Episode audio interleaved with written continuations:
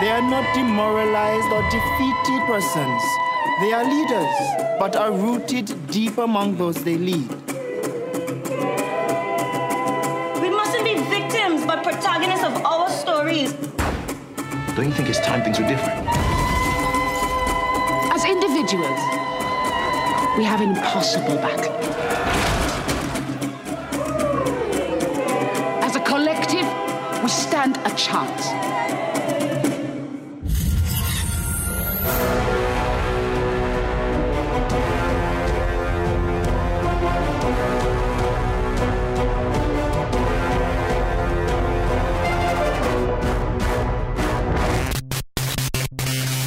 Hallöchen und herzlich willkommen zu den Reviews diese Woche. Ich habe jetzt einfach mal die Anmoderation übernommen. Ich habe gar nicht gefragt, ob, ob Ted anmoderieren will, aber der Ted ist da. Überhaupt kein Problem. Hey. Und der Luke ist auch da, aber wie letzte Woche äh, sagt er nichts. Weil wir diese Woche wieder mit Smallex beginnen. Genau. Die, nächsten, die letzten drei Filme machen von der Anthology. Ja, genau. Äh, wir haben letzte Woche angefangen über Steve McQueens Filmanthologie, äh, Filmzyklus, wie es auch genannt wird, äh, die Small X-Filme, also ein, ein, ein wir können ihn auf Amazon Prime schauen, das ist eine BBC-Produktion. Fünf Filme über die karibische Community in England, London zu unterschiedlichen Zeiten. Und äh, wir machen weiter mit Red, White and Blue, dem dritten Film in der Reihe, äh, mit oh, großartigen 80 Minuten. ähm, und äh, John Boyega in der Hauptrolle, der einen äh, jungen Mann spielt, der beschließt, der Polizei beizutreten, Polizist zu werden, mit dem expliziten Ziel, zu versuchen, das System von innen zu verändern, weil er von klein auf natürlich mit rassistischer Polizeigewalt konfrontiert war, sein Vater ganz prominent, dann hat er einen Vorfall und er ist quasi genauso angepisst wie, wie alle anderen und wählt halt für ihn eine andere Richtung, nämlich zu sagen, okay, ich trete explizit bei mit dem Ziel, was zu verändern. Und im Film geht es dann mehr so drum, kann man das überhaupt verändern?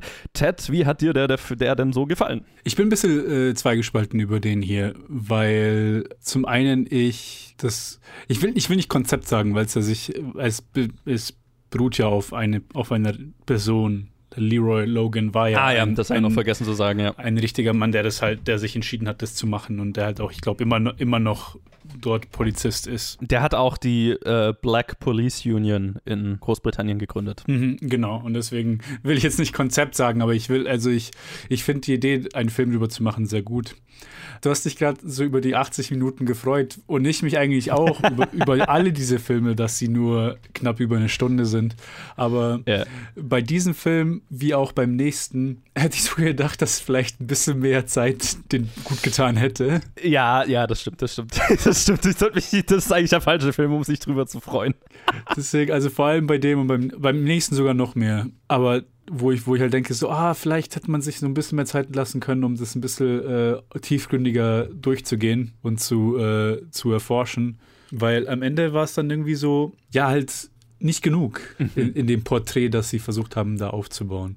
Oh, ich finde es auf jeden Fall wieder sehr stark. Ich, ich liebe die Szenen in den, in den eigenen Häusern, wo sie halt ihre, ihre Atmosphäre und Community haben. Und ich, und ich finde ja auch die Performance ist sehr gut. John Boyega hat eine sehr starke Performance hier und äh, so wie auch alle anderen, die in diesem Film sind.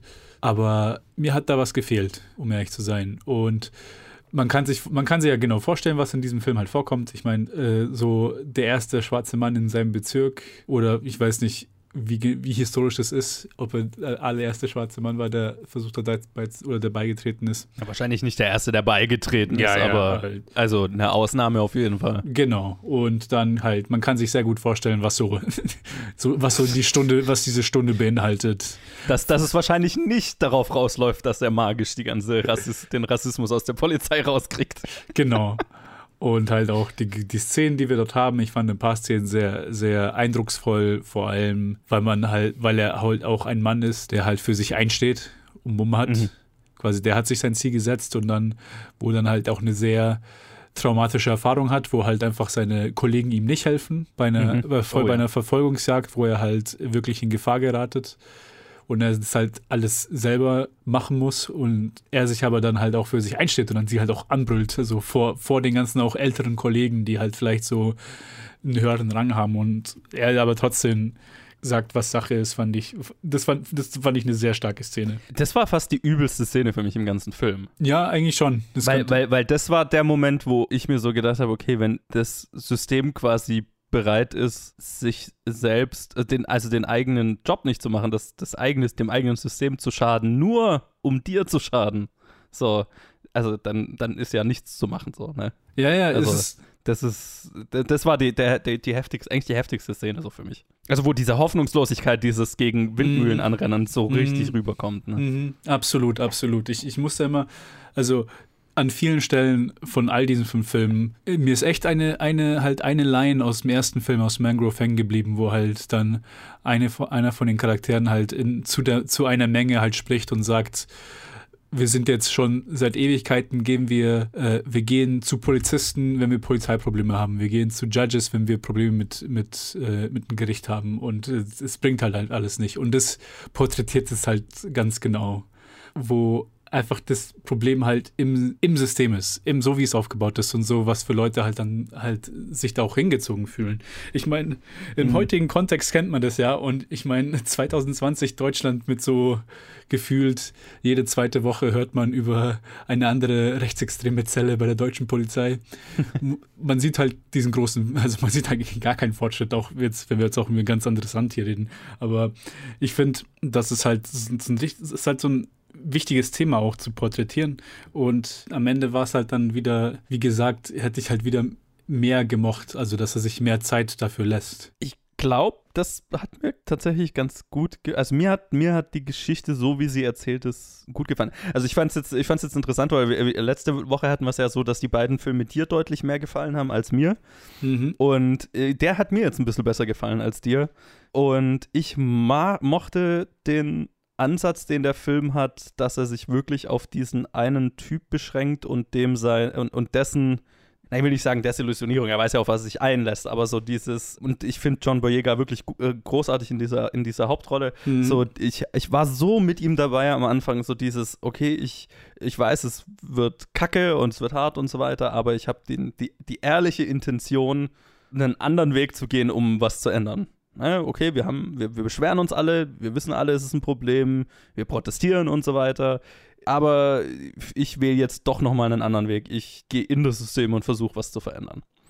Und ich war so dabei mit ihm, dass, es, dass es so übel war. Also diese, diese, gerade den Moment, den wir, den wir vorhin angesprochen haben, Mhm, angeteased mhm. haben. Und ich fand es sehr, sehr effektiv erzählt. Und ja, ist, ich hätte mir tatsächlich noch so ein bisschen mehr von seiner Geschichte gewünscht letztendlich. Also gar nicht mehr mal so irgendwie noch ein Kommentar auf, auf keine Ahnung, Polizeigewalt generell. Ich meine, das ist überall mit drin und da droht es dann auch sich irgendwie zu wiederholen. Sondern, äh, also zum Beispiel, also ich fand so, nach dem, was ich dann hinterher über seinen, über den tatsächlichen Menschen dahinter gelesen habe, da, da wäre noch sehr viel Faszinierendes zu erzählen gewesen, so. Oder zumindest noch so ein paar Infos zu droppen am Ende, keine Ahnung. Den echten mal zu sehen oder, oder zu erfahren, was der mit dem, mit dem noch gemacht hat und so. Das fand ich, ist mir dann so ein bisschen zu kurz gekommen. Aber so die, diese Geschichte in ihrer sehr reduzierten Art, ne? wir konzentrieren uns auf diesen einen Typ in diesem einen Moment und das war's. Ne? Das erzählen wir in den knackigen 80 Minuten und, und, und dann ist rum. Das hat mir eigentlich gut gefallen und die hat mich, die hat mich schon, die hat mich ziemlich getroffen, die Geschichte. Also die hat, die hat für mich sehr gut funktioniert. Ja, also das ist wie gesagt, bei mir ist halt einfach so dieses, also der Wunsch nach mehr ist halt immer zeugt, zeugt von, zeugt von Ja. schon auch einen, einen guten, also dass es mir halt auch gefallen hat. Ja. Aber Das stimmt natürlich. ja, es, es ist ein guter Film. Aber wie, wie da, da hast du recht, die ersten zwei haben mir deutlich besser gefallen und aber der ist, das heißt trotzdem nicht, dass, den, dass ich den jetzt irgendwie grottig oder so fand. Übrigens auch eine sehr cute Star Wars Reference war da drin. Oh ja, sehr cute, sehr cute. Fast, fast schon zu offensichtlich. Da habe ich mir so gedacht, wann, wann spielt das? Das ist mir nicht klar geworden. Und so äh, war da Star Wars dann gerade raus oder gab's, hm, war das schon so ein Ding? Keine Ahnung. es war cute. ja, auf jeden That's Fall. it. Wollen wir über zum nächsten Film? Jawohl, dann erzähl mir doch mal, was der nächste ist. So, nächster Film, getitelt Alex Wheatle, wo es wieder um eine wirkliche, also eine echte Person geht, in den, geht bis sein, Le sein Leben bis in die 80er rein, bis, bis zum Brixton Uprising äh, 1981. Alex Wheatle war ein, ein Kind einer unehelich, also einer Affäre und seine, seine Mutter hatte ihn dann direkt ins Waisenheim gegeben. Und dort ist er halt als Fremder unter halt äh, weißen Kindern halt aufgewachsen. Und der, der Anfang ist ziemlich hart, allein wie er halt da misshandelt wird in dieser Institution.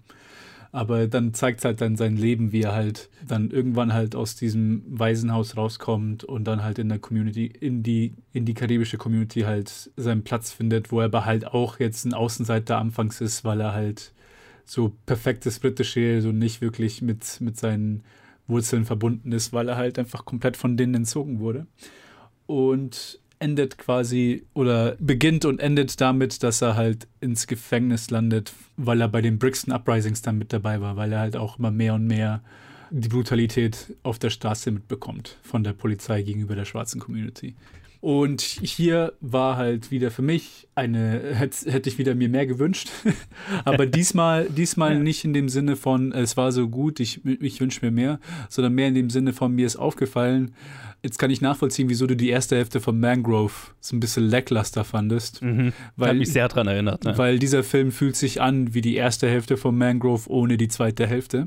Ja, das ist eine gute Beschreibung, ja. Wo halt einfach nur so eine gewisse Atmosphäre und ein Feeling aufgebaut wird und so ein bisschen hin und her gesprungen wird, aber halt es letztendlich zu nichts Größerem führt, wo ich mir vor, hätte vorstellen können, dass da, wenn da jetzt so eine richtige, also nochmal, wenn das ein richtiger langer Film gewesen wäre, nochmal so 50 Minuten draufgepackt, wo halt dann, ich, ich habe jetzt nicht über Alex Wheatle recherchiert, was da hätte noch gezeigt werden können, aber ich finde, es endet halt irgendwie zu abrupt, wo halt dann die Summe all dieser Sachen, die gezeigt werden, irgendwie dann sich auch mitunter verschlechtert, weil halt so ein abruptes Ende hat. Ja, ja, ging, ging mir total so. Also ich habe der, der Vergleich zur ersten Hälfte von Mangrove ist gar nicht schlecht, ohne halt dann irgendeinen Payoff. und das ist halt so, und äh, weil Alex Wheatle war ja tatsächlich, oder ich weiß nicht, ob er noch lebt, keine Ahnung, ein, ein relativ prominenter Autor aus dieser Community für äh, Young Adult Bücher. Und das wird hier so ein bisschen angedeutet. Vor allem gegen Ende sagt er, ja, er will ein Buch schreiben und bla.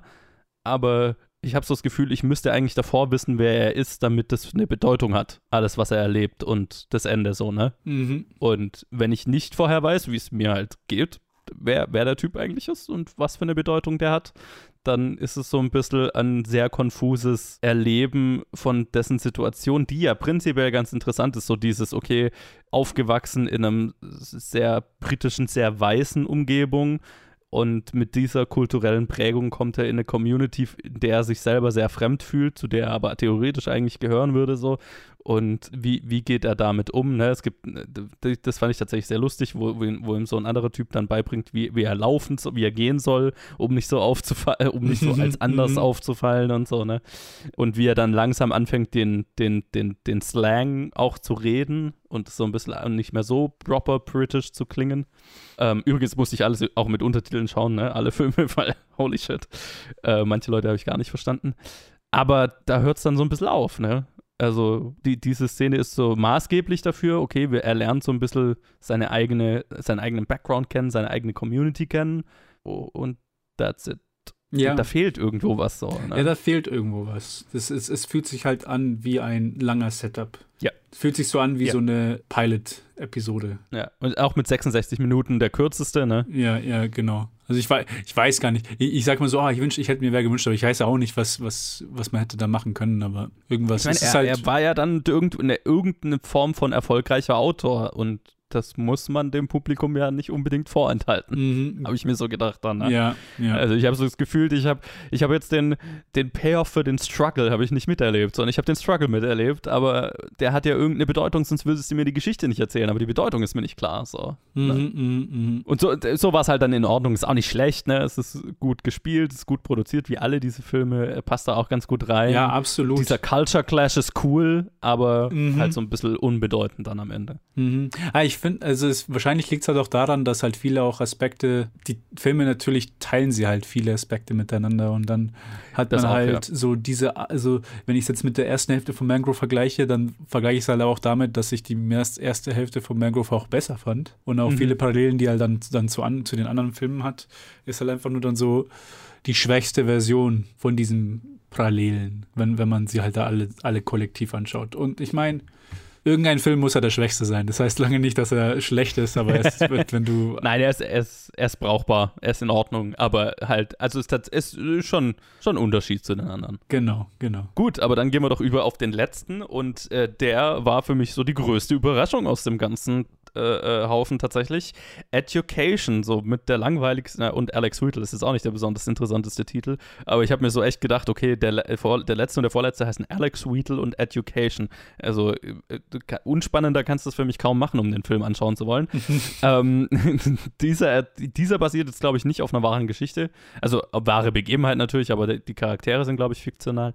Und erzählt die Geschichte von dem zwölfjährigen Kingsley, der äh, ein, eigentlich ein, ein interessierter junger Mann ist, auch nicht unintelligent wirkt und so weiter, aber in der Schule auffällig ist und offensichtlich von den Lehrern rausgepickt wird dafür, dass er gar nicht oder schlecht, man weiß es am Anfang nicht, lesen kann, also auf jeden Fall Probleme damit hat. Und äh, dann wird nach einer Konfrontation mit dem Lehrer vom, vom Rektor kurzerhand beschlossen, er kommt auf eine Schule für Kinder mit äh, Special Needs, halt einfach auf eine, auf eine Förderschule, würde man sagen. Und es wird auch der Mutter so verkauft, ja, das ist ein besonderes Programm, wo auf die Schüler eingegangen werden kann, weil es sind kleine Klassen und so weiter. Und die Mutter hat eh das Problem, dass sie fast schon alleinerziehend ist. Also der Vater ist im Haus, aber es ist relativ klar, dass der nicht so viel mit der Erziehung von den Kindern zu tun hat. Und sie arbeitet zwei Jobs, um die Familie über Wasser zu halten und so weiter. Also die hat gar nicht so die Möglichkeit, sich da jetzt viel damit zu beschäftigen, willigt dem ein. Und äh, letztendlich stellt sich raus, äh, dass es durchaus System hat, dass äh, Kinder aus der West Indian Community wegen der Sprachbarriere ganz gerne auf diese Schulen geschickt werden und die Schulen auch nicht daran interessiert sind, den Kindern irgendwas beizubringen, sondern es ist halt ein Verwahrungssystem mehr oder weniger. Und entsprechend haben die dann im, später im Leben keine wirklichen Chancen und dann geht es auch so ein bisschen um Aktivistinnen, die da dann dagegen vorgehen und Schulprogramme für speziell für die West Indian Community, für Kinder aus der Community aufgebaut haben, um dem entgegenzuwirken. Ted, wie hat er dir denn gefallen? Mir hat er sehr, sehr gut gefallen. Ich habe auch nicht, also ich wusste auch nicht, was, ich zu, was zu erwarten ist von, vom Titel und vom Bild auf Letterboxd. äh, wo, was, was genau was für ein Film es sein wird. Ich finde, ich fand den, äh, den Hauptdarsteller klasse. Ich fand, Mhm. ich fand, es ist eine sehr eindrucksvolle Rolle. Und ich finde Education, also es ist halt so ein extrem wichtiges Thema. Und ich finde es sehr gut, dass er halt noch dieses, diesen Aspekt halt noch mit reingebracht hat, weil das halt, ich meine, dann auch von klein auf auch, auch gezeigt wird, wie Kinder auch schon benachteiligt werden aufgrund ihrer Hautfarbe oder halt auch aus anderen Gründen. Ja. Und hier ist es halt, hier zeigt es halt deutlich. Und dann, wo sie halt auch dann die, die Sprache ändern, weil wo in dem Moment, wo die wo die Mutter herausfindet, was wirklich das für eine Schule ist, dann wird es halt auch dann als, Ja. als subnormal bezeichnet, anstatt fürs, als Ja. anstatt Special Needs, was halt dann schon sehr, sehr deutlich zeigt, quasi, wie das System diese Kinder sieht. Ja, das, das, das war schon äh, auch heftig so, ne? Genau. Hier ist es halt, ich glaube, hier ist es weniger, dass ich das eine starke Story fand, sondern einfach nur, es ist halt eher so, ein, so die Situation, die halt gezeigt wird, so diese, diese Thematik, die halt, wo halt ein Licht drauf geschienen wird, fand ich, Mhm. äh, fand ich sehr gut. Da, als der Fakt, dass gemacht wurde, fand ich sehr gut. Und aber auch die Umsetzung natürlich, das war, war auch sehr stark, weil so alle Probleme halt gezeigt werden. Quasi Ja. die Probleme, die Kingsley hat in seinem Leben, die halt beeinflusst sind durch den Haushalt. Und der Haushalt ist natürlich so beeinflusst, weil halt auch seine Eltern schwer zu schaffen haben mit äh, dem Ja. Leben als Westindien schwarze Person in England. Das heißt, quasi, es ist halt nur so Probleme über Probleme über Probleme, die halt alle aufeinander häufen und wo halt dann ein, ein Kind schnell dann liegen gelassen wird. Weil, weil man nicht, weil man selber, äh, wie, also wie du gesagt hast, die Mutter ist ja nicht so, als ob sie keinen Scheiß drauf gibt, sondern einfach nur, dass sie Im Gegenteil. so also, dass sie, ja. Im Gegenteil, genau. Aber sie ist halt so überfordert, dass sie halt einfach am Anfang einfach sagt, ich, ich vertraue dem System, das wird schon das Richtige sein. Und tendenziell einfach so, ah, nee, du musst einfach, du musst dich anstrengen, dann lernst du was und das wird dann schon, was ich, was ich, was ich gut kenne aus äh, aufgewachsen in, in einem immigrantischen Haushalt. So, hey, Ja, streng ja. dich an, das liegt an dir, das äh, hier die Leistungen zu geben. Aber ich, da fand ich auch, die, da gab da gab's, da gibt's eine kleine Szene, wo sie, halt- wo sie das halt wirklich sagt. Also ja, ich, ich sag, ich sag meinen Kindern immer, dass sie doppelt so hart arbeiten müssen, um, um diese Limitation zu, zu überkommen. Also, und dann, wo halt einfach die Antwort kommt, ist, wenn das System gegen dich ist, dann ist manchmal äh, scheißegal, wie hart du arbeitest. Ja, ja. Und ja, ich fand, ich, ich fand super. Ja, ich auch. Also es war für mich die größte Überraschung. Äh, ist mein Favorite aus dem, aus dem ganzen Zyklus. Hat mich, hat mich sehr, sehr getroffen, das Ganze. Äh, ich, meine, meine Mutter ist Lehrerin, also ich komme aus einem Lehrer, also nicht aus dem Lehrerhaushalt, aber meine Mama ist halt einfach Lehrerin und unterrichtet Migranten, äh, ganz speziell äh, aktuell auch Analphabeten. Und dann, äh, keine Ahnung, so, das, das kam mir alles so bekannt vor, diese, diese Geschichten. Äh, Ich habe persönlich keinen Migrationshintergrund, ich kenne, also ich kenne diesen Aspekt nicht, also ich habe keine persönliche Erfahrung damit, aber ich kenne solche Geschichten und äh, wie, wie schnell es geht, dass jemand im Bildungssystem liegen bleibt oder auf der Strecke bleibt, so, ne? Mhm. Und was, was das halt so für, für langfristige Auswirkungen halt haben kann, ne? Auf, also auf die, auf die Zukunftschancen und so weiter. Und da geht es ja in dem Film ganz speziell drum, ne? Mhm, Also der mhm. Vater sagt irgendwie die ganze Zeit, naja, der soll halt einfach dann ein, ein, ein Handwerk lernen und dann, dann ist, ist, ist ja gut. Aber so geht es ja dann auch drum, das, das reicht ja nicht. Also klar, dann kann er dann Geld verdienen und so weiter, aber ist er ja trotzdem im, in der gesamten Gesellschaft benachteiligt einfach die ganze Zeit und stigmatisiert dadurch. Und wie sich das durchzieht, ist, finde ich, sehr, kommt sehr gut raus. Und äh, wie, wie machtlos eine einzelne Person gegenüber so einem Bildungssystem sein kann auch. Das ist ja eh so das Thema Machtlosigkeit gegenüber einem System, das gegen dich ist. Ist ja irgendwie, Mhm. das ist ja das Thema der ganzen, der, des, der ganzen des Filmzykluses. Genau. Ähm, und das kommt hier und finde ich in Red, White and Blue hat es für mich am meisten gewirkt. Deswegen sind das meine zwei Favorites. Und in beiden hatte ich so einmal diesen Moment, wo ich mir gedacht habe, Alter, ich, ich, ich, ich kann es so nach, nachspüren, wie, wie, wie das sich anfühlen muss, so das Gefühl zu haben, du kannst ja gar nichts machen. Das ist so, du, bist ihm ausgeliefert.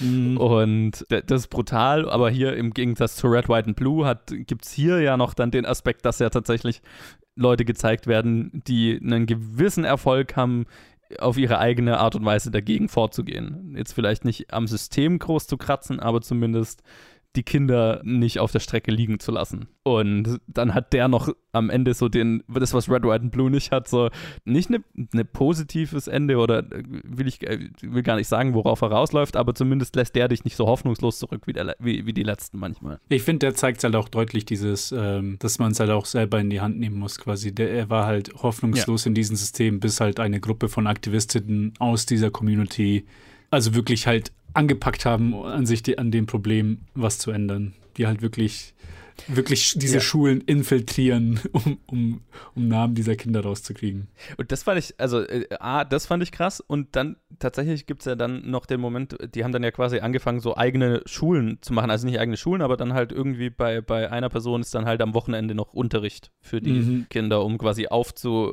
äh, naja, ein, ein Gegengewicht zu setzen zu dem, was sie, was das Schulsystem ihnen nicht beibringt oder wo die da auf, auf der Strecke bleiben. Mhm. Und es, das, das hat mich sehr geflasht, weil ich da noch nie drüber nachgedacht habe. Das macht total Sinn. Aber allein, dass die da Unterricht kriegen, das auf ihre Community ausgelegt ist, wenn das Sinn macht. Ne? Also, wo es dann, okay, wir, wir behandeln jetzt afrikanische Geschichte. Und zwar nicht aus der, wir reden nicht über Sklaverei oder sonst irgendwas, sondern wir reden über afrikanische Hochkulturen, die es gab und wir zeigen die positiven Aspekte unserer Geschichte, die uns, die, die ja vom britischen Schulsystem oder auch ja, im Deutschen genauso nicht beleuchtet werden, ne, weil das Mhm. nicht die Community ist und aus, aus, von der das, von der das der Bildungsplan gemacht wird, so, ne?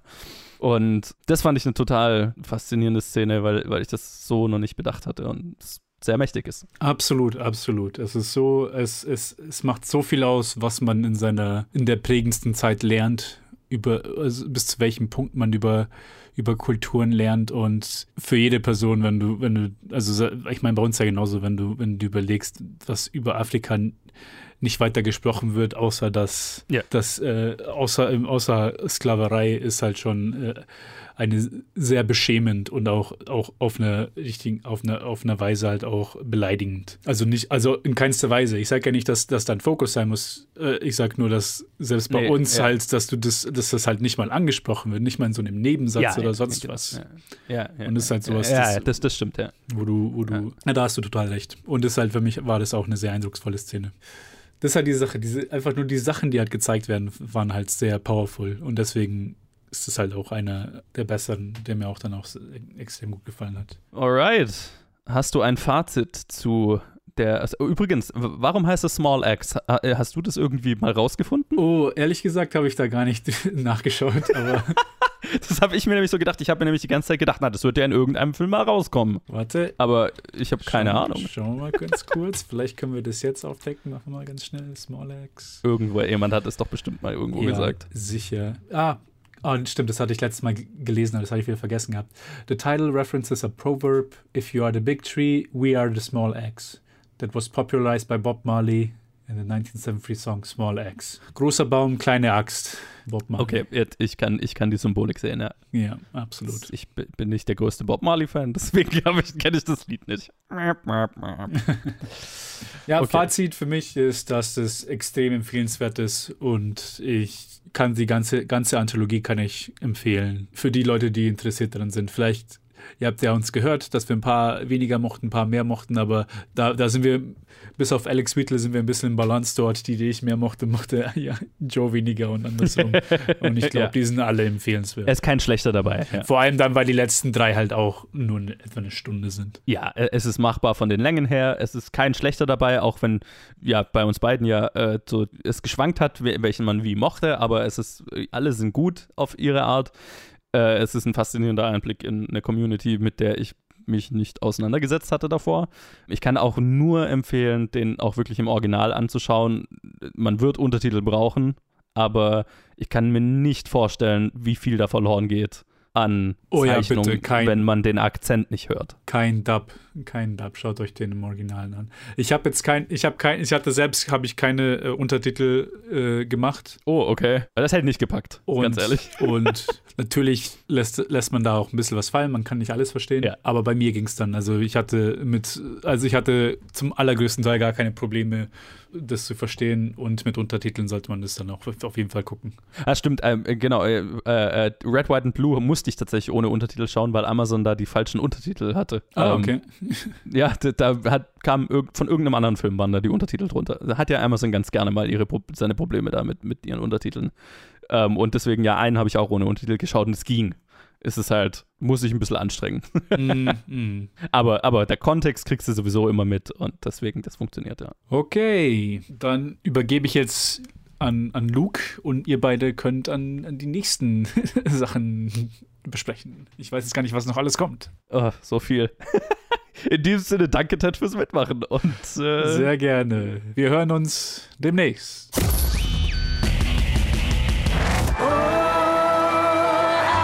Ein reizendes Pärchen, grad frisch getraut. Das kam aus der Großstadt hier an.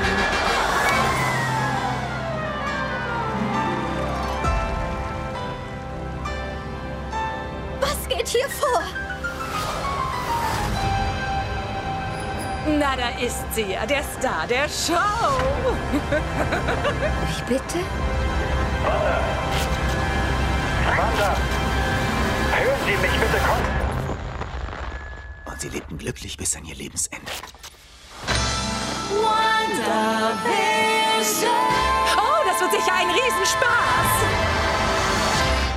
WandaVision Episode 7, Breaking the Fourth Wall. Für uns ist auch schon wieder länger her, äh, aber trotzdem noch recht aktuell anhand der Bilder.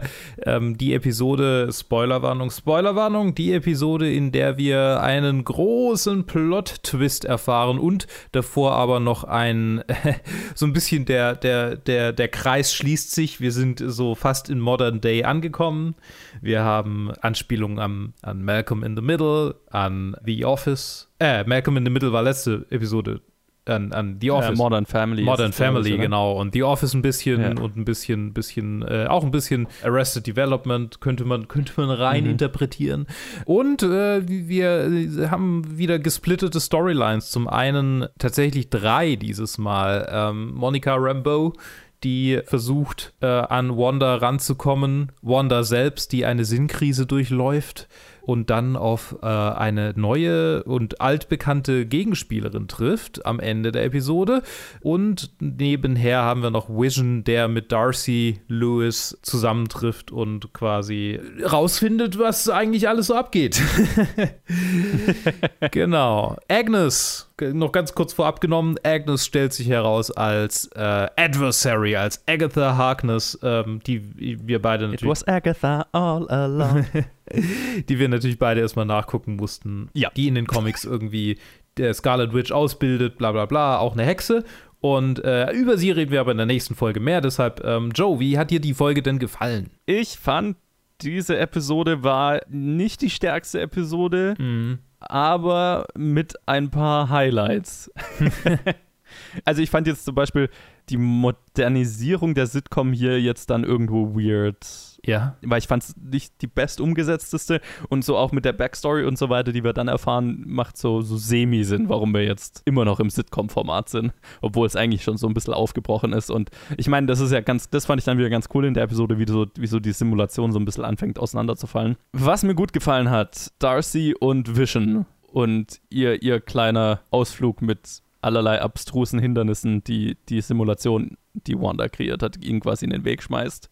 Das fand ich gut. Ich mochte das Ende, auch wenn ich es teilweise kitschig fand. Und ich mag, was aus Monica Rambeau wird. Umso mehr fand ich es Mhm. schade, dass wir sie in der nächsten Episode dann nicht mehr haben. Aber es ist spannend, äh, dass so quasi ein Nebencharakter irgendwie so gefühlt ein zukünftiger Hauptcharakter wird. So Ja. während wir es schauen. Ist cool, finde ich. Ich weiß Hat- gar nicht, hat man so ich weiß gar nicht, welcher Superheld sie wird, welch, zu welchem. Ich habe keine Ahnung. Ja. Es, es hat wohl irgendeine Verbindung zu Captain Marvel. Ach Mensch. Ja, logisch, ich meine, die war ja, sie, Sie kommt ja auch aus dem Captain Marvel-Film. Also, also da kam sie ja Stimmt, vor. stimmt ja, genau. sie ja Und sie wird, also sie ist wohl auch in den Comics so eine, eine andere Version von Captain Marvel Ah, sozusagen. crazy. Naja, also ich, Ja. ich möchte, ich, äh, ich, ich habe äh, tatsächlich viele Gedanken zu dem Sit- Sitcom-Format hier. Ähm, was heißt viele Gedanken? Ich fand es sehr cool. Ich verstehe das, Okay. dass es sich fehl am Platz anfühlt. Es hat seine weirden Momente, aber für mich war es halt einfach so, okay, der Kreis schließt sich, wir müssen das jetzt irgendwie zu Ende bringen, auch wenn es jetzt dann so sich so langsam ein bisschen komisch anfühlt. Ja, ja. Aber, aber es ist halt irgendwie, wir, wir haben es doch aus den letzten Episoden erwartet. Und Ja, jetzt ja. wenigstens noch so, so ein, ein kleiner, ein kleiner. Aber, aber ich meine, so wie die Episode, äh, wie die Episode passenderweise genannt wurde, ähm, wird jetzt eigentlich mit dieser, mit dieser letzten klassischen Wonder Vision Folge fast schon äh, das komplett gebrochen und äh, wir sind voll in einer gelayerten Show gelandet ähm, mit dem Reveal Mhm, am Ende. mhm. Also wir sind die ganze Zeit schon in einer gelayerten Show, aber, aber jetzt, jetzt werden die Layer durchbrochen, so könnte man sagen. Ja, haben, ja, ja, ja. Das war jetzt schon mal eine Überleitung zur nächsten Episode, weil ich glaube, wir- zu dieser haben wir nicht so wahnsinnig viel. Oder äh, wolltest du noch was zu der? Also ich, ich, ich, ich, ich mochte den Song sehr. Ja, Ich habe mehrmals die, die, das Ende der Episode nochmal angeschaut, einfach um diesen Song nochmal zu hören. Weil Catherine Hahn auch einfach super ist darin, so passend zu overacten. Ja. In, in dieser, in dieser, in, für das, was das braucht. Ne? ja. Und das fand ich schön. Ich fand, ich fand nur leider so, also was ich sehr cool fand, so dieser Reveal, wo sie dann in den Keller unter ihrem Haus geht und da ist das ganze Mystizismus, bla bla bla, wo, ich natürlich garantiert 50.000 Easter Eggs verpasst habe. Ich fand so ein bisschen schade schwach, wie dann Agatha Harkness da kommt und so eine normale Villenrede hält, mehr oder weniger. So, oh, du hast, hast du es noch nicht gecheckt? Ich bin hint, stecke hinter allem, bla bla bla. Das ist, äh, keine Ahnung, bin ich nie ein Fan davon, weil es so über, sich so überholt anfühlt. Mhm. Und das war auch nicht im Sitcom, also ne, da waren wir, haben wir das Sitcom-Format ja verlassen dann. Also es war jetzt auch nicht in diesem Sitcom-Format, weil de, der Song, der da kommt, der ist dann ja auch klischeehaft overacted und, und geschrieben, aber da ist es ja bewusst, weil es weil es diese Stimmung auch einfangen soll. Ich fand es davor so ein bisschen, den Reveal fand ich schwach, weil es wieder so ein Ding war, so ich droppe den Namen Mhm. und erwarte, dass das Publikum weiß, wer das ist. So. Ja. Und sie sagt ja, the name is Agatha Harkness. Und ich so, who? Wer? Was? Google, wer ist Agatha Harkness? Okay, danke, jetzt weiß ich's, aber das war halt so, ja. Aber ich mag Catherine Hahn total in der Rolle und der Song war, hat das alles wieder wettgemacht, deswegen. Aber äh, äh, du hast recht, die nächste Episode ist spannender, was das angeht. Ja, die nächste Episode ist äh, voll, voller Dinge. Tatsächlich irgendwie so die, die erste Episode, die sich wirklich, also für mich wirklich anfühlt wie ein Marvel-Film Ja, ja, in der ja, ganzen. Serie. Wir haben sehr viel Backstory, wir haben sehr viel Scarlet Witch, äh, beziehungsweise, also ab jetzt dürfen wir sie Scarlet Witch nennen. Wir haben sehr viel Wanda Maximoff Backstory. Wir, Offiziell. ja, wir haben sehr viel, äh, tatsächlich sogar Agatha Harkness Backstory, was ich sehr interessant fand, ähm, Mhm. dass es auch aufgegriffen wird, äh, weil in den Comics ist sie ja auch so, so alt. Oder irgendwie noch älter eigentlich. In den Comics ist sie so irgendwie aus der Zeit der Pharaonen oder was auch immer. Ah, okay. Ja, ja, ur, ur, uralt und auch nicht so böse, böse, sondern einfach nur halt irgendwie. Also ich glaube, die Hexen in den Comics sind halt mehr so, so Naturgewalten und weniger Okay, äh, okay, verstehe, ja. Motiviert. Ja, ich habe auch so irgendwie gelesen, dass sie ja gar nicht so ein Supervillain ist in dem Sinn. Kommt ja in dieser Episode auch so ein bisschen raus. Ja, sie ist einfach nur neugierig. sie will einfach nur. Genau, sie ist mehr daran Ja. interessiert, rauszufinden, was zur Hölle hier gerade abgeht und nicht Ja. irgendeinen bösen, ich will die Welt erobern oder so ein Scheiß, sondern es ist mehr so chaotic neutral, ich weiß Ja, nicht. ja, genau. Chaotic Neutral, sehr gut. In der Tat. Ja, und, und also schön fand ich, fand ich einfach die generelle, ich meine, hier in der letzten Episode war es auch schon, aber hier ist halt auch einfach die schauspielerische Leistung hervorzuheben. Das ist, finde ich, sehr gut spürbar. Also, so die Emotionen sind natürlich sehr offensichtliche Emotionen. Es ist nicht subtil oder so, es ist aber krass. Also, ne, es ist einfach eine krasse Geschichte. Sie ist, sie ist ähm, spürbar, emotional erzählt ungewöhnlich emotional für Marvel-Filme tatsächlich. Also normalerweise ist es ja so, Ja. "Uff, ja, der ist halt tot und jetzt machen wir weiter. Und, und hier ist es so einfach eine Episode, die sich im Prinzip. Wir machen noch einen Witz drüber. ja, ja, genau. Und hier ist einfach eine Episode, wo wir uns mit den Phasen der Trauer irgendwie beschäftigen, beziehungsweise einer, einer, einer äh, radikal ähm, pervertierten äh, Version der Phasen der Trauer, beziehungsweise also halt einfach einer, einer mental äh, instabilen, psychisch kranken Version davon, weil sie ja quasi niemals In einer extremen Version, ne? ja, ich meine, sie kommt halt nie in die So. Akzeptanz. Es ist nicht die Akzeptanz, in die sie kommt, sondern sie, sie verdrängt eigentlich. Äh, Ja, weil sie gar nicht die Chance hat, weil es eigentlich immer ein neuer Trauerfall auf Ja. den nächsten Ja. aufgehäuft wird. Ja, Ne? Sie, kommt, sie hat nie die Chance, die Phasen alle durchzumachen letztendlich. Sie, sie ist wahnsinnig gut. Mhm. Elizabeth Olsen ist richtig, richtig gut. Und ich appreciate es mehrere Sachen an, an, an dieser Serie jetzt letztendlich, wo, wo man jetzt ein Gefühl dafür hat, wo es hingeht und was der thematische Schwerpunkt ist. Ich appreciate sehr, dass ein Marvel, ein, ein Marvel etwas, ein, ein, ein, ein Marvel-Film slash Serie. können schon Film dazu sagen am Ende. Wenn man die ganzen Credits rauscuttet, dann ist es wahrscheinlich ein Marvel-Film. ja, genau. Ein, ein Marvel-Release. Ja. Nennen wir es einen Marvel-Release. Äh, sich mit so tiefer Emotionalität beschäftigt und Psychologie von einem Charakter beschäftigt, weil das war ja bisher nie Thema. Gut, wir haben so in Endgame und, und Infinity War, okay, beschäftigen wir uns mit, ein bisschen mit, mit Thanos' Psyche, Psyche. Und das, das war bis dahin, fand ich, so der ausgearbeitetste emotionale Arc, wenn man so will. Aber das ist auf einem ganz anderen Level hier. Ja. Und ich mag sehr, dass die Serie sich auch traut, auf, auf Ebenen zu gehen, die sich Marvel-Releases bisher, fand ich, nicht getraut haben oder was nicht Teil des Konzeptes war so. Mhm.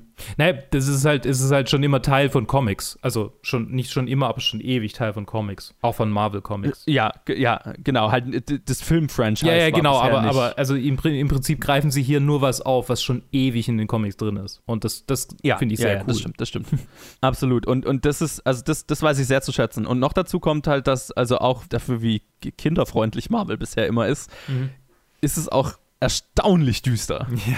Also nicht nur, weil es um sehr düstere Emotionen geht, sondern auch, weil ne, der, der, der, diese, der, diese Episode beginnt damit, dass die, die diese Hexen aussaugt und so ein bisschen ver, äh, Skelette mit Haut übrig bleiben und so weit, weiter. Und auch dieses Bild von Vision, wie er da im Prinzip ausgeweidet auf dem Tisch liegt, Ja.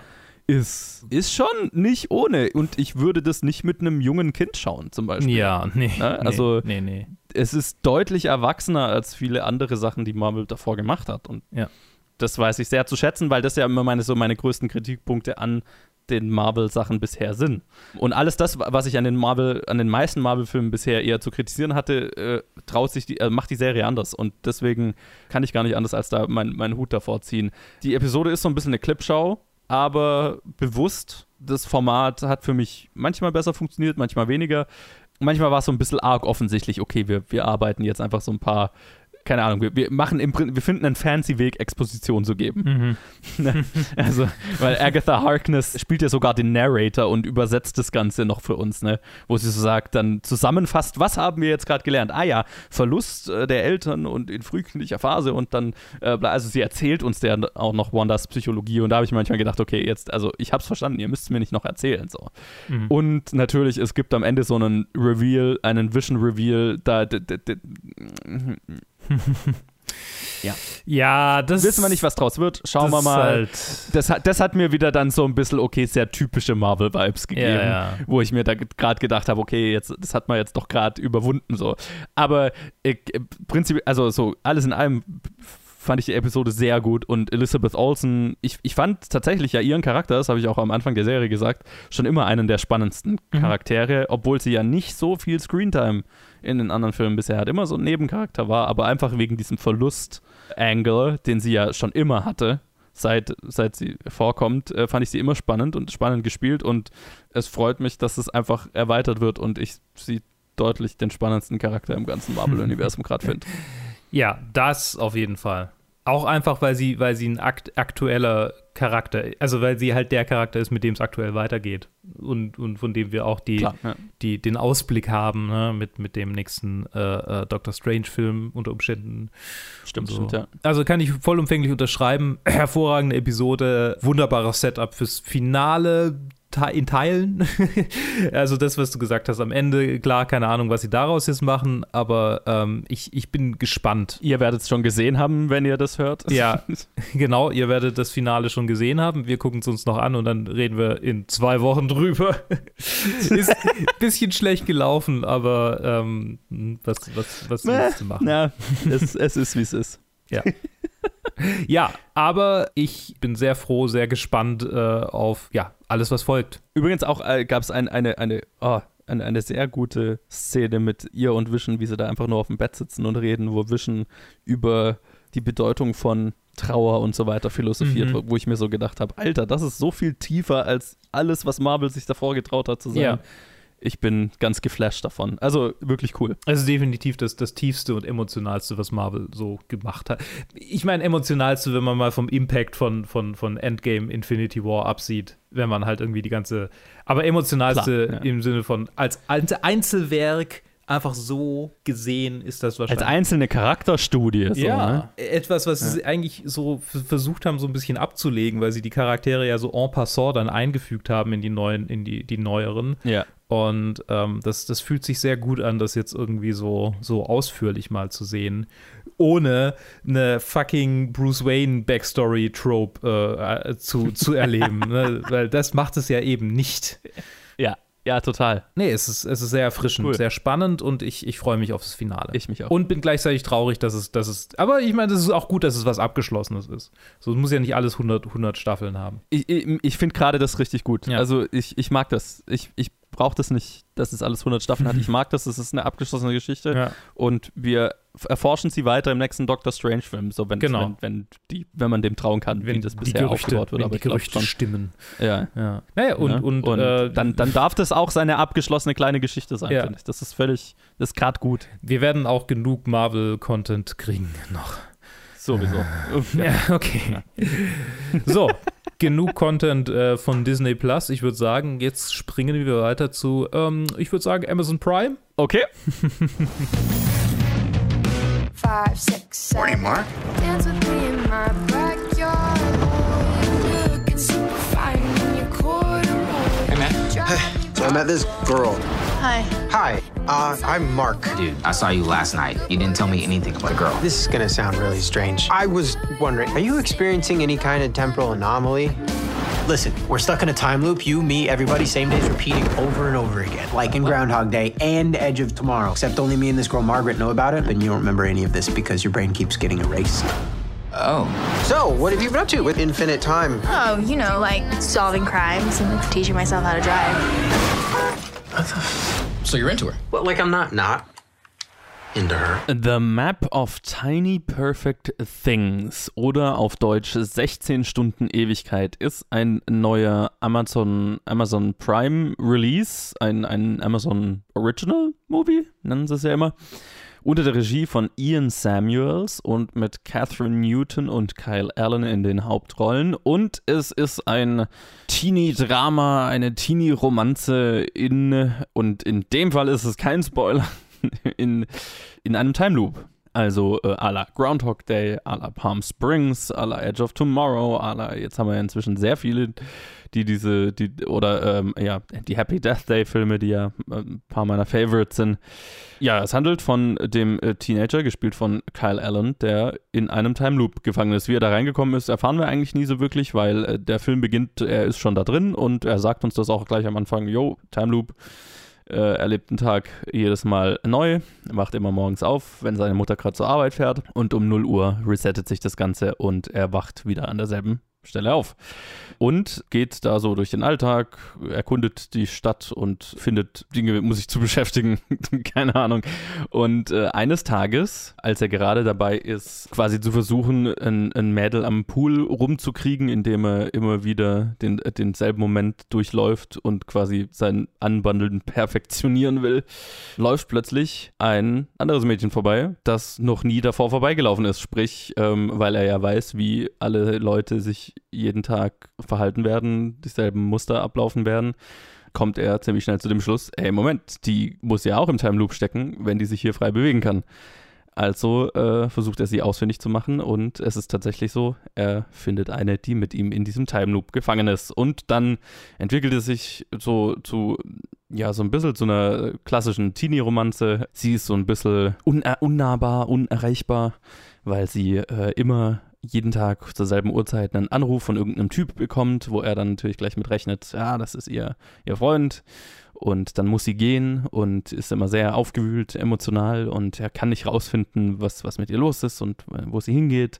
Soweit so klischeehaft. Und ja, die beiden beschließen dann halt, also der, ihr, ihr, ihr Ding ist dann so, okay, sie finden oder sie zeigen sich gegenseitig so, so kleine perfekte Momente in äh, dieser Stadt. Zum Beispiel, wenn ein Typ auf einer Bank sitzt und hinter ihm hält zu einer bestimmten Uhrzeit ein Lastwagen, der Flügel auf, als Logo hat und der steht dann so perfekt da, dass der Typ aussieht, als hätte er Flügel. Oder zu einem anderen Moment sehen Sie, wie ein, eine Putzkraft, ein Putzmann in einem Shop, äh, in einem Klavierladen sich an ein Klavier hockt und stellt sich raus, er kann perfekt Klavier spielen und gibt quasi ein kleines Konzert für sich selbst quasi so, so kleine Momente, so kleine kitschige Momente. Und sie beschließen, äh, die, die, die Tage damit zu verbringen, alle diese Momente ausfindig zu machen und er dokumentiert das Ganze und zeichnet dann quasi jeden Morgen, er muss es ja jeden Morgen neu machen, weil das ja alles verschwindet äh, mit dem neuen Tag, aus dem Gedächtnis immer diese, diese Karte. Also das ist so der Namensgeber für, für den amerikanischen Titel, äh, den englischen Titel des Films. Und über, ja, also natürlich entwickelt sich eine Romanze zwischen den beiden und es kommt am Ende raus, was, was mit ihr los ist und warum sie immer um diese Uhrzeit angerufen wird und so weiter. Das möchte ich natürlich alles nicht spoilern. Außer, dass halt da so die größte Krux für mich an diesem Film ist, weil so prinzipiell ist das alles ganz nett, das ist alles nichts, nichts groß Neues. Der, der neue Aspekt hier ist, okay, wir setzen, wir, wir setzen das alles in einen Time Loop. Und, und die machen schon ganz witzige Sachen mit dem Time Loop-Konzept, aber auch all das hat man schon mal gesehen. Ne? Also gerade ging es mir ganz oft so, dass ich mir dann gedacht habe, naja, aber irgendwie Happy Death Day und äh, Palm Springs haben es halt lustiger gemacht, weil die nicht noch darauf geachtet haben, dass sie halt ein, Teenie, ein Teenager-Film sind, sondern die durften auch ein bisschen edgier sein, sage ich jetzt mal. Aber mei, nette, nette kleine Momente sind da mit Sicherheit drin. Die Romanze ist nett und kitschig und klischeehaft, aber Catherine Newton hat mir ganz gut gefallen. Kyle Allens Charakter ist tatsächlich so ein bisschen ein langweiliger Milktoast-Teenager, wo ich nicht, also ohne, ohne große Persönlichkeit. Das ist, das ist so mein, mein größtes Problem mit dem ganzen Film, dass unser Hauptcharakter der langweiligste Charakter im ganzen Film ist.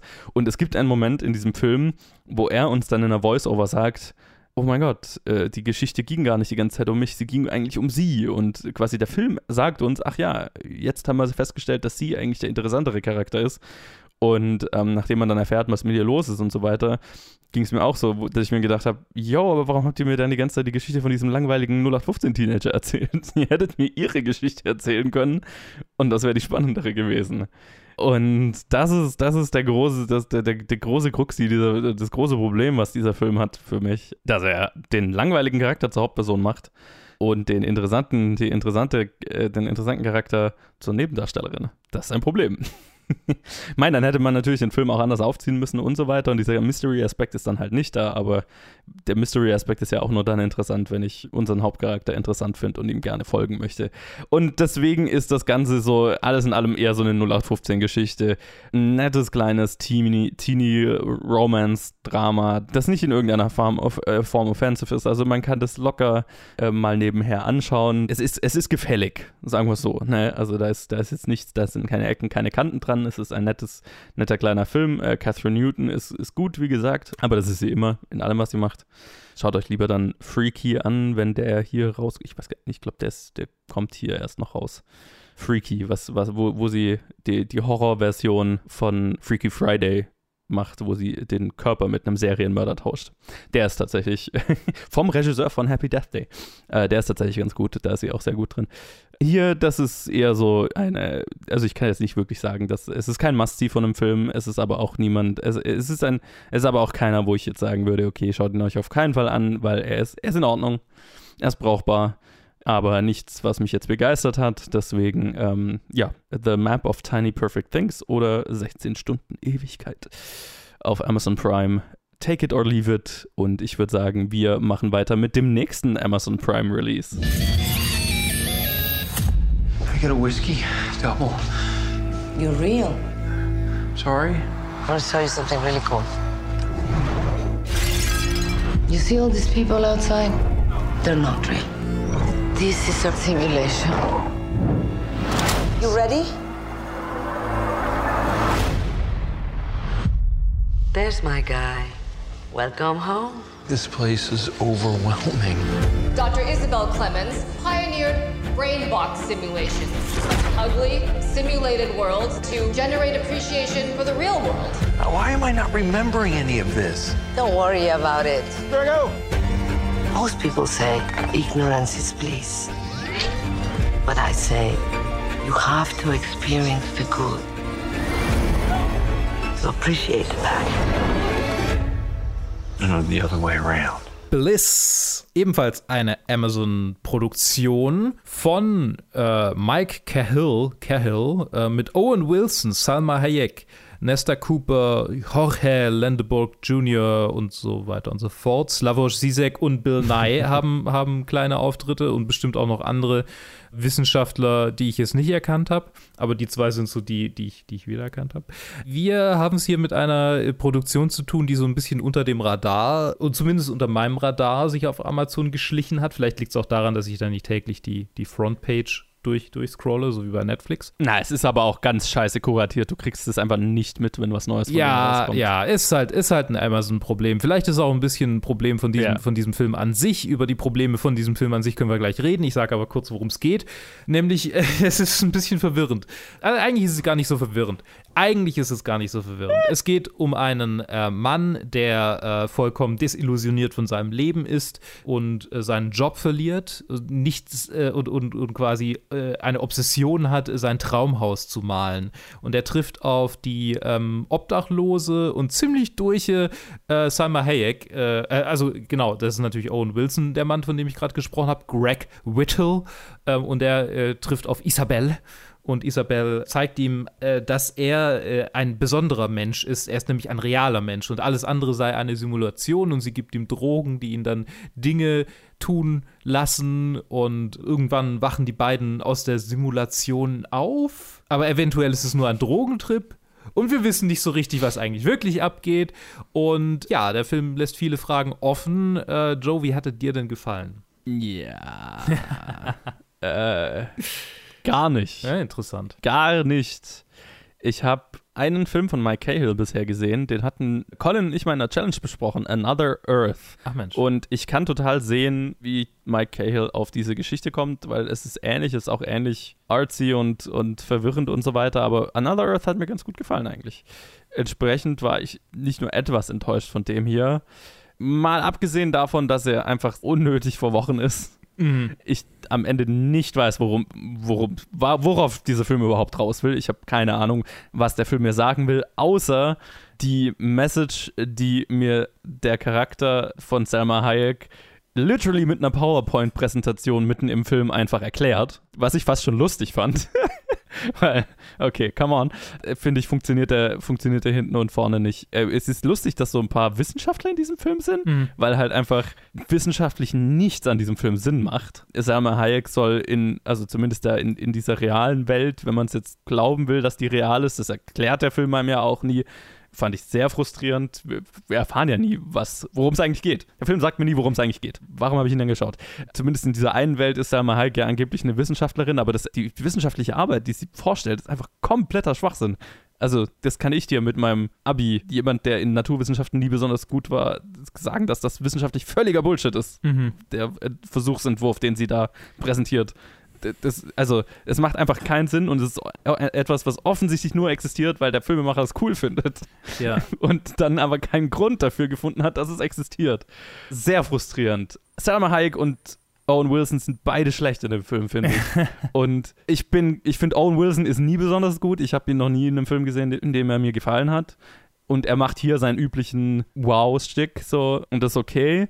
Salma Hayek weiß ich nicht, was sie macht. Und ich mag sie wirklich. Ich, ich mag sie in Filmen. Ich, ich mag Sachen von ihr. Ist nicht wie bei Owen Wilson, wo ich, wo der liefert mir genau, was ich von ihm erwarte. Von ihr erwarte ich mehr. Und bei ihr hatte ich so das Gefühl, also entweder sie nimmt den Film überhaupt nicht ernst und overacted und hat den Spaß ihres Lebens, oder niemand hat sich getraut, ihr zu sagen, dass sie einen real, dass der Film vielleicht versucht, real zu wirken oder einen realen, also reale Charaktere zu verkörpern.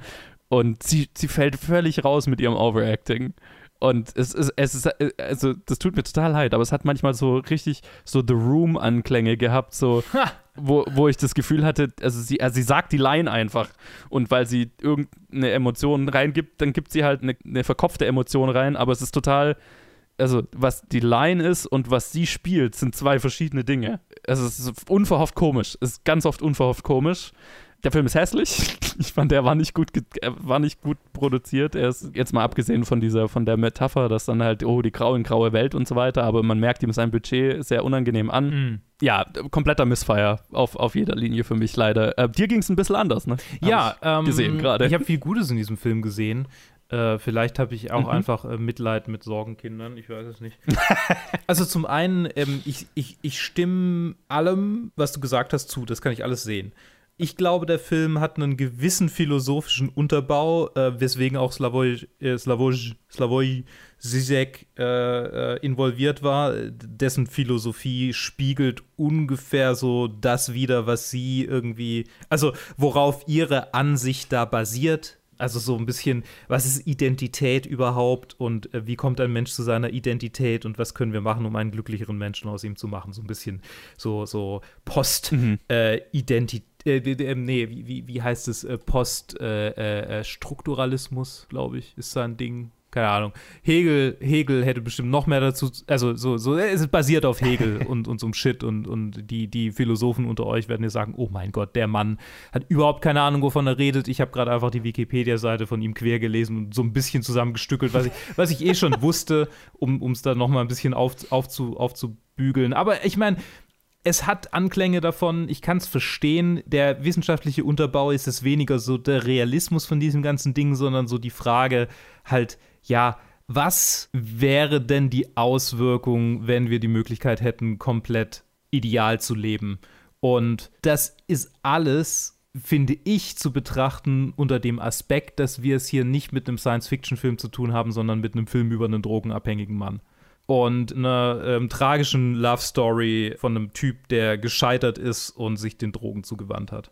Das habe ich mir auch gedacht. An einem Punkt, also irgendwann in dem Film habe ich mir gedacht, okay, ist, ist das das, worauf der Film raus will? Ist, ist das die, also ist es quasi nur eine, eine, alles eine Metapher für, sein, für, sein, für seine Abhängigkeit Ja. und, und seinen Zustand? Aber dafür äh, macht der Film ein viel zu kompliziertes und, und großes Fass auf, um das noch rein zu verkörpern. Ne? Also ich habe mir so gedacht, wo es jetzt nur darum ging, okay, er, er, glaubt, er, ist in eine, er glaubt irgendwann, er ist in einer Simulation, in, er, indem er Drogen nimmt, dann glaubt er, kommt er in die reale Welt und so weiter. Wenn es dabei geblieben wäre, Mhm.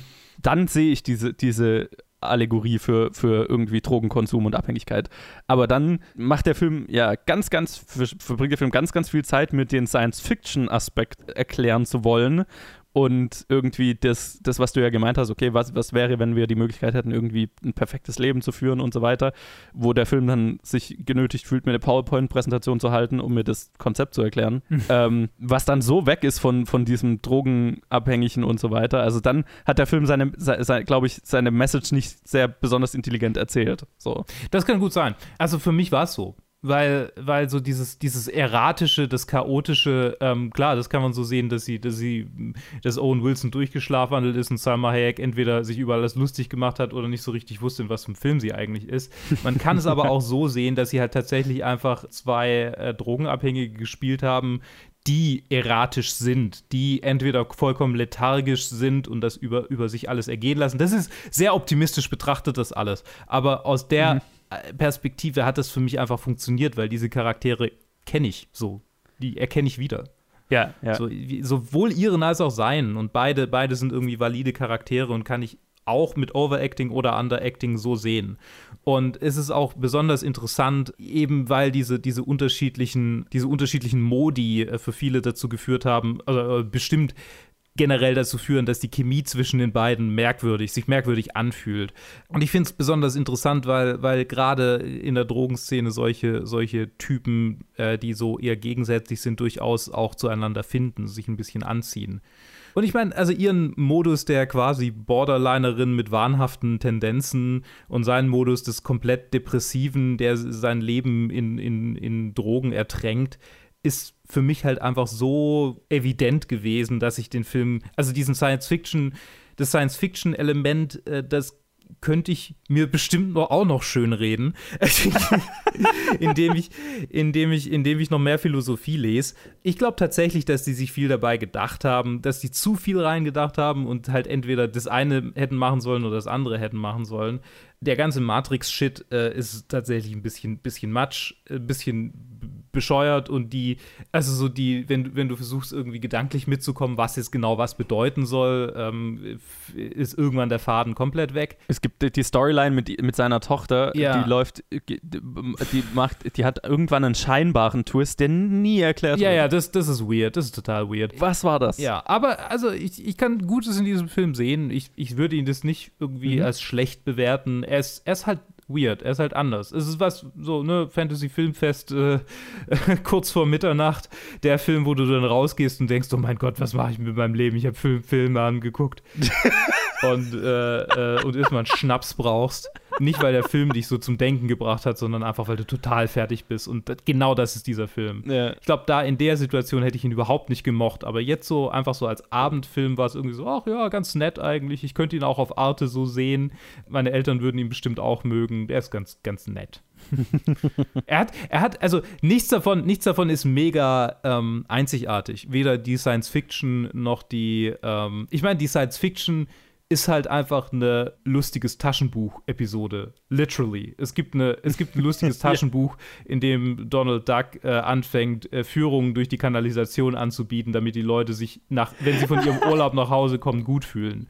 So, ne, das ist einfach Okay. eine Donald Duck-Geschichte. Ah, ähm, und das Drogending ist auch nicht so wahnsinnig unique, da gibt es auch 100.000 bessere. Er ist aber ganz nett. Also er, er ich finde, er, er hat seine netten Momente. Ich, ich habe den Film jetzt sehr, sehr verteidigt, sehr gestretched, um ihn zu verteidigen. Aber am Ende des Tages fand ich ihn tatsächlich ziemlich cool. Ist doch, äh, freut mich. Also schön. Freut mich, dass, dass du äh, da drin was gefunden hast. Ich, ich fand halt, äh, also so, das, du hast es gerade ganz gut auf den Punkt gebracht. So, das, d- d- ich finde, er, er ist halt so total verrannt in zu, zu vielen unterschiedlichen Ideen, die nicht so wirklich zusammenpassen. Und einfach einen Hodgepodge, ein, ein Mischmasch an Elementen ergeben, die, die nicht zusammenpassen und so leid es mir tut, ich kann wirklich in Owen Wilson, also ich habe ich hab gerade überlegt, okay, kann ich, kann ich das irgendwo, aber klar, ich habe natürlich nicht die reale Erfahrung wie du, aber ich, ich kann keine reale Performance in den beiden erkennen, leider. Mhm. Naja. Wow. oh Gott, ich, ich fand, also ich fand sie, ich, ich fand sie ja schon highly entertaining, Mhm. Aber halt nicht so, wie es der Film intendiert, dass Ja. ich sie entertaining finde. Wie, wie, hieß, wie hieß dieses Verbrecherpaar nochmal? Ähm, dieses ganz berühmte äh, Verbrecherpaar. Meinst du Bonnie Bonnie Clyde, and Clyde, oder? genau. Es gab einen Bonnie and Clyde-Moment. Hast du den, hast den Ja. Ja, ja. ja, ja. I, I get it. ja, der war, der war ziemlich, äh, ziemlich bescheuert. das war schon so, da habe ich die mit den Augen rollen müssen. Äh, ja, also, ja. Ja, ja, ja, ja, ja. ja, ja, interessant. Wir, wir sind ja selten so weit auseinander. So von, von unserem Erleben ist doch auch mal gut. Mhm, das stimmt. Dann, In diesem Sinne Trenner. In diesem Sinne gehen wir zu Netflix. My name is Marla Grayson. I'm just someone who cares. Marla Grayson, you've had amazing success. What's your secret? There is no secret, Peter. She forces them into the home, auctions off their house, and uses the proceeds to pay herself. Because caring is my job. I will grab your dick and balls, and I will rip them clean off. Big deal maker. I know what you do here. Your hustle. Look at all these cash cows on your wall just leaking money into your account.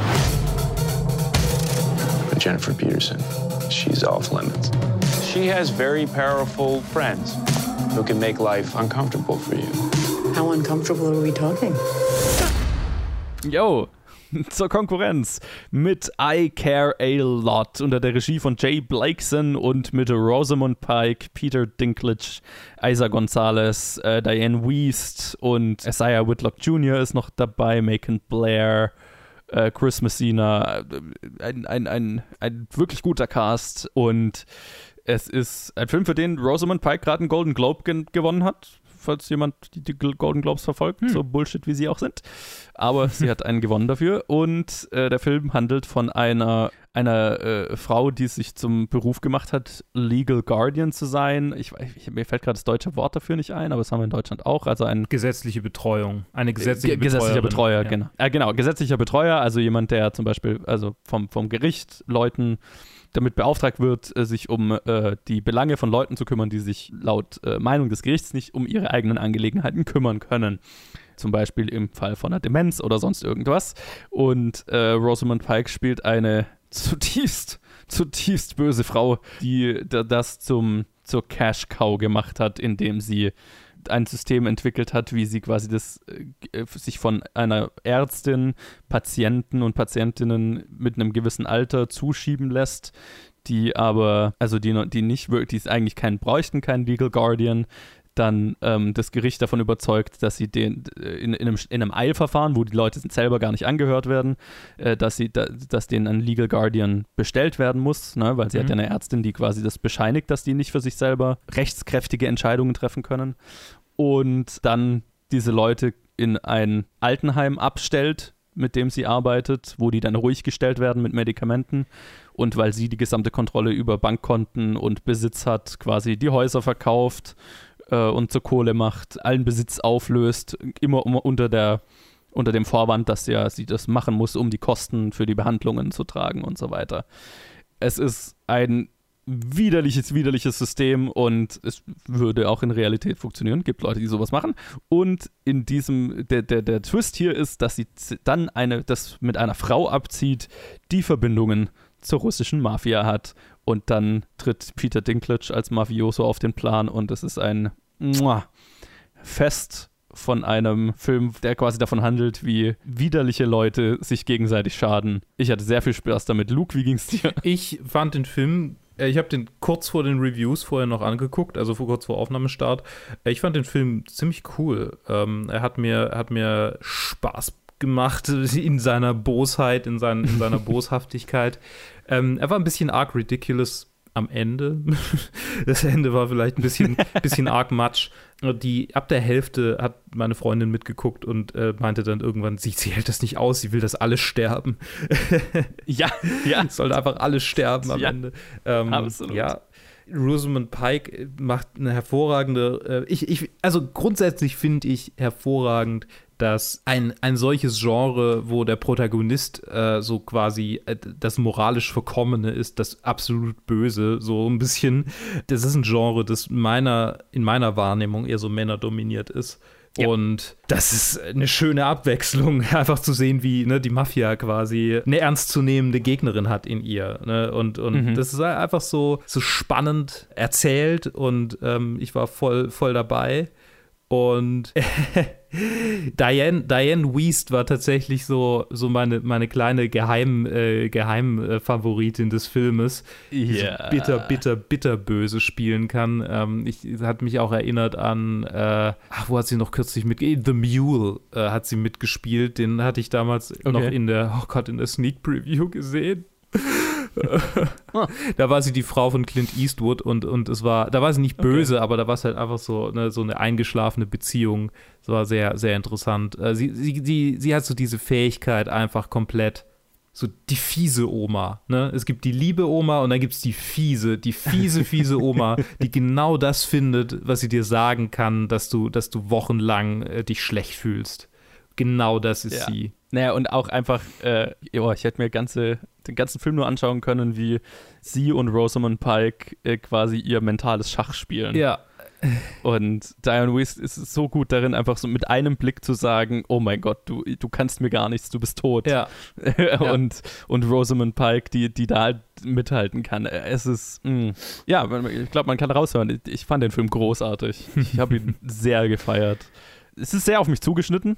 Mhm. Fairerweise. Ja. Also ich, ich, ich, ich habe auch einige Reviews gelesen von Leuten, die gesagt haben, ey, das ist einfach, es ist too much, äh, wie, wie deine Freundin ja auch, so, okay, ich will, dass alle sterben, ich, ich kann das nicht sehen, wenn, also äh, äh, es ist ein sehr, sehr böser Film.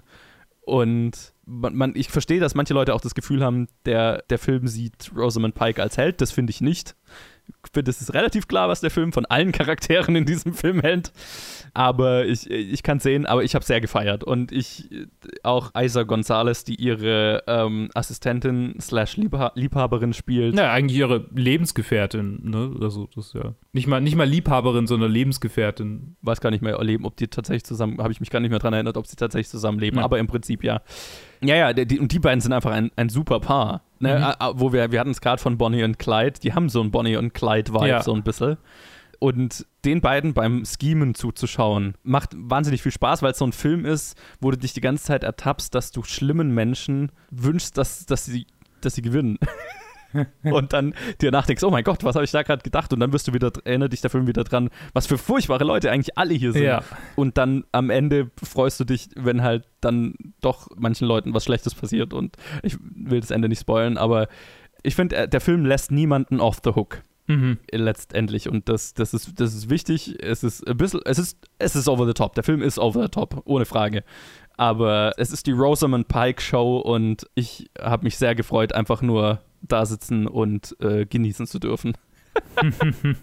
und sie hat den Golden Globe verdient, auch wenn die Golden Globes Bullshit sind. Aber vielleicht gibt es zumindest die Chance einer Oscar-Nominierung. Mal schauen. Ich weiß nicht, das Feld ist ziemlich stark dieses Jahr, aber Ja, also ich fand ihn nicht ganz so wahnsinnig. Also er hat viele, viele tolle schauspielerische Spannungsmomente, aber so rein von der Struktur her ist er halt wie die alle von diesem Genre. Ja, ja, ja. Also da macht er nichts, nicht viel Neues. Und ich glaube, das war so was, was mich dann so ein bisschen, keine Ahnung. Ja, genau. Es ist halt einfach, mir fällt gerade kein, gar kein anderer Film ein von der Sorte, aber, aber er ist halt einfach so. Ne, naja, es ist so ein bisschen auch Wolf of Wall Street und ja, sowas, genau, genau, sehr schön. Ja, genau. Ja. Und ja, also äh, ja, äh, er, er, hat mir aber trotzdem sehr gefallen. Also er ist, er ist, er war definitiv ein, ein cooler Film. Und ich hätte ihn, glaube ich, gern mit dir angeguckt, dann hätte ich ihn wahrscheinlich besser, hätte mir wahrscheinlich besser gefallen, äh, weil das ja. Oh, das wäre ein Fest. Ja. Ich, ich habe ihn, ich hab ihn wo, wo ich bei meiner Family zu Besuch war, bei, mit meiner Mom eingeguckt. Wir haben ihn zu zweit einfach abgefeiert. Ja. Das war gut. Sehr schön. Ich, Alles klar. Also, äh, größte Empfehlung diese Woche. Das kann ich schon mal vorwegnehmen. ähm, größte Empfehlung meinerseits. von mir auch, ja, von mir auch. Bis auf, bis auf Wonder Vision Episode 8. Ah ja, ja gut. Ja, das natürlich, ja. Das, äh, Das, das versteht sich fast schon von selbst. Von den Filmen. Ja, genau, von den Filmen äh, definitiv. Okay, und dann kommen wir, glaube ich, zum letzten und größten Film diese Woche. Jawohl. Die Welt ist noch nicht bereit für all das, was du bewirken wirst. Deine Zeit wird kommen, Diana. Und alles wird vollkommen anders sein.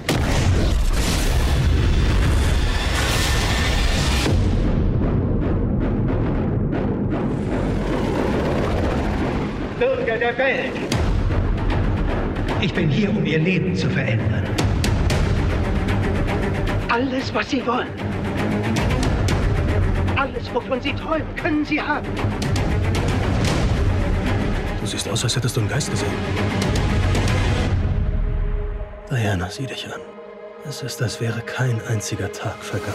Wonder Woman 1984. Lang haben wir gewartet, viele Trailer haben wir gesehen. Patty Jenkins war Regisseurin, außerdem spielt mit Gal Gadot, Chris Pine, Kristen Wiig, Pedro Pascal, Robin Wright, Connie Nielsen und noch viele mehr. Ich glaube, äh, ehemalige, hier Ding, ehemalige Wonder Woman, wie heißt sie? Linda, irgendwas, äh, Carter, hat, Ja, ja Hat auch noch der nutzlosesten Cameo aller Zeiten. die furchtbarste Cameo. Ähm, Wonder Woman 1984 ist die Fortsetzung des äh, von uns eigentlich ziemlich abgefeierten Wonder Woman. Äh, ich weiß gar nicht, war ich damals schon dabei? Sehr abgefeiert. Also, ich, nee, ich glaube, du warst nicht das dabei. war, das waren du Das war noch, das war noch das alte Format. Ja.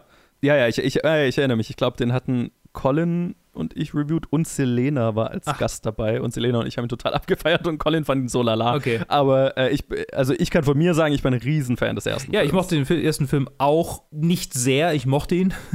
Und hier kommt ein Sequel, das äh, viel aufgreifen will ähm, und quasi eine Akt äh, nicht eine Aktualisierung, sondern eine Fortsetzung im zeitlichen Sinne. 1984 ist ein bisschen weit weg vom Ersten Weltkrieg. Äh, wir ähm, erleben, was aus, äh, wie heißt sie noch, äh, Diana, oh Gott, Diana. was aus Diana geworden ist. Äh, sie ist nämlich äh, unglaublich reiche Historikerin im Museum. Also das, was sie im Prinzip ist, äh, als sie dann in, mit Justice League Ja. irgendwie auf, aufgegriffen wird von, von Bruce Wayne. Was Justice League oder was Batman wie? Es war Batman wie Superman, wo sie das erste Mal auftauchte. Ne? Same difference. Ja, diese ganze. Bald kommt der Snyder Cut und dann ist sowieso. Oh dann Gott. werden wir sowieso Dann alle. Dann werden wir sowieso alle Transzendenz erreichen und zu äh, Wesen aus purer Energie werden und die menschlichen Hüllen hinter uns lassen. Äh, ach, zumindest wenn man den ganzen DC-Fanboys glaubt. Ähm, wir treffen auf, eine, auf neue Charaktere, nämlich äh, Barbara Minerva, ähm, gespielt von Kristen Wiig, die ich natürlich sehr, also als SNL-Fan ist Kristen Wiig natürlich ähm, äh, war. Sie hat auch einen Charakter gespielt hier in diesem Film, den ich sehr, äh, den ich sehr wiedererkannt habe. Ähm, hervorragend. Äh, zumindest in den ersten 20 Prozent des Filmes, die, die dann äh, durch, einen, durch einen Wunsch von Maxwell Lord, gespielt von Pedro Pascal, unserem, unserem Villain in diesem Film, Superkräfte erlangt, während Diana durch einen Wunsch ihrerseits einen alten Bekannten, der eigentlich schon, also der lange schon tot ist, äh, wieder trifft. Ja, Hijinks ensue. ähm, es, es, es, gibt, äh, es gibt viel, viel monumentale Action, wie wir es von DC gewohnt sind. Sehr, sehr übertriebene, sehr übertriebene Momente. Ähm, also wenn, wenn der Moment, in dem Diana mit ihrer Peitsche an einem Blitz entlang durch, sich durch die Lüfte schwingt, nicht der over-the-topste Moment ist, dann äh, weiß man, dieser Film ist wirklich over the top. So, jetzt habe ich viel Vorrede gemacht. Joe, wie hat dir dieser Film denn gefallen? Man. uh, das ist einer der größeren Abfälle in Qualität vom, von einem Vorgänger zu einem Nachfolger, die ich seit langem erlebt habe. Also einfach, weil ich, ich wirklich ein großer Fan des ersten bin. Ich, also, ich finde, der erste ist ein sehr schöner Film. Ich bin, ich bin sogar jemand, der das sehr CG-Geballer-Finale vom ersten gar nicht mal so schlimm findet, weil der Charakter von Diana im ersten so gut funktioniert, dass ich das abkauf am Ende. So, Mhm. ne? Dass es immer noch einigermaßen funktioniert, obwohl es, äh, wie ja Patty Jenkins inzwischen auch zugegeben hat, eine reine Studio-Note war, Ja. dass es am Ende ein riesiges CG-Geballer war, was sie auch nicht wollte. Der Film macht alles falsch, was der erste richtig Ja. macht, so gefühlt. Weil Ja.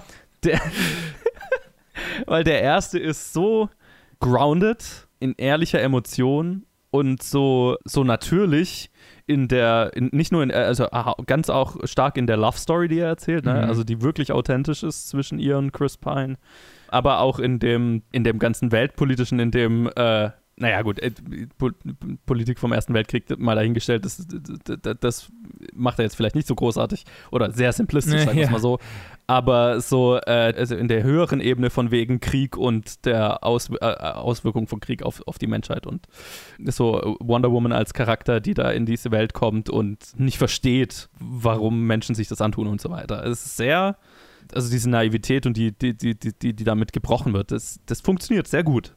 Dieser Film ist so unnatürlich und unauthentisch, wie es nur sein kann, weil er komplett zurückfällt auf Bullshit, Comicbuch, Logik und, und Storytelling. Also von wegen, es ist eine, es ist eine 0815 Be careful what you wish for Story. Und die habt ihr alle schon in 10.000 anderen Blockbuster-Verfilmungen gesehen. Es bedient den Tro äh, eins zu eins, ohne irgendwas anderes zu machen, den Trope von dem nerdy Villain, der von allen übersehen wird und dann Kräfte kriegt und natürlich böse wird. Und hier ist es gespielt von Kristen Wiig und ich, ich, fand sie, ich fand Kristen Wiig nicht gut. Und wo kommt das denn bitte vor? Mhm. Ähm, Mhm. Weil, ich, ich, weil ich sie eigentlich sehr mag. Aber so dieses, dieser fucking Trope habe ich eigentlich gedacht, wo es, wo es ähm, Amazing Spider-Man 2 mit, mit Jamie Foxx gemacht hat und wo es, wo schon alle gesagt haben, oh Gott, schon wieder, ähm, hätten wir diesen Trope endlich beerdigt. Aber nee, der Film fängt im Prinzip mit demselben an. Sie kommt rein und lässt ihre Papiere fallen und, und die, die coolen Jungs laufen an ihr vorbei und sind, schauen auf sie runter, die, den doofen Nerd. Es ist so auserzählt. Das Highlight für mich tatsächlich war Pedro Pascal, weil er wahnsinnig charismatisch ist und das Meme von Life is good, but it can be better ist cool. Ja, ja. Weil er, weil er gut ist, weil er charismatisch ist, weil ich ihm diesen Schnösel abkaufe, diesen schmalzigen, im Prinzip Televangelist, wenn du so Mhm. willst. Ne? Ich meine, aber auch seine Geschichte. Er macht am Ende eine Televangelist Genki Dama quasi. ne? Es ist, haben wir alle kapiert, was die Analogie ist, aber er ist halt charismatisch, aber seine Geschichte ist auch Bullshit, weil es halt, also wie gesagt, es ist so die völlig klischeehafte Vorsicht, was du dir wünschst. Es könnte dir schaden, äh, Geschichte, ohne irgendwas darin neu zu erfinden. Der Film ist viel zu voll. So die, die meine Reaktion, wo der Film rum war, war einfach nur, wow, das war, das war viel.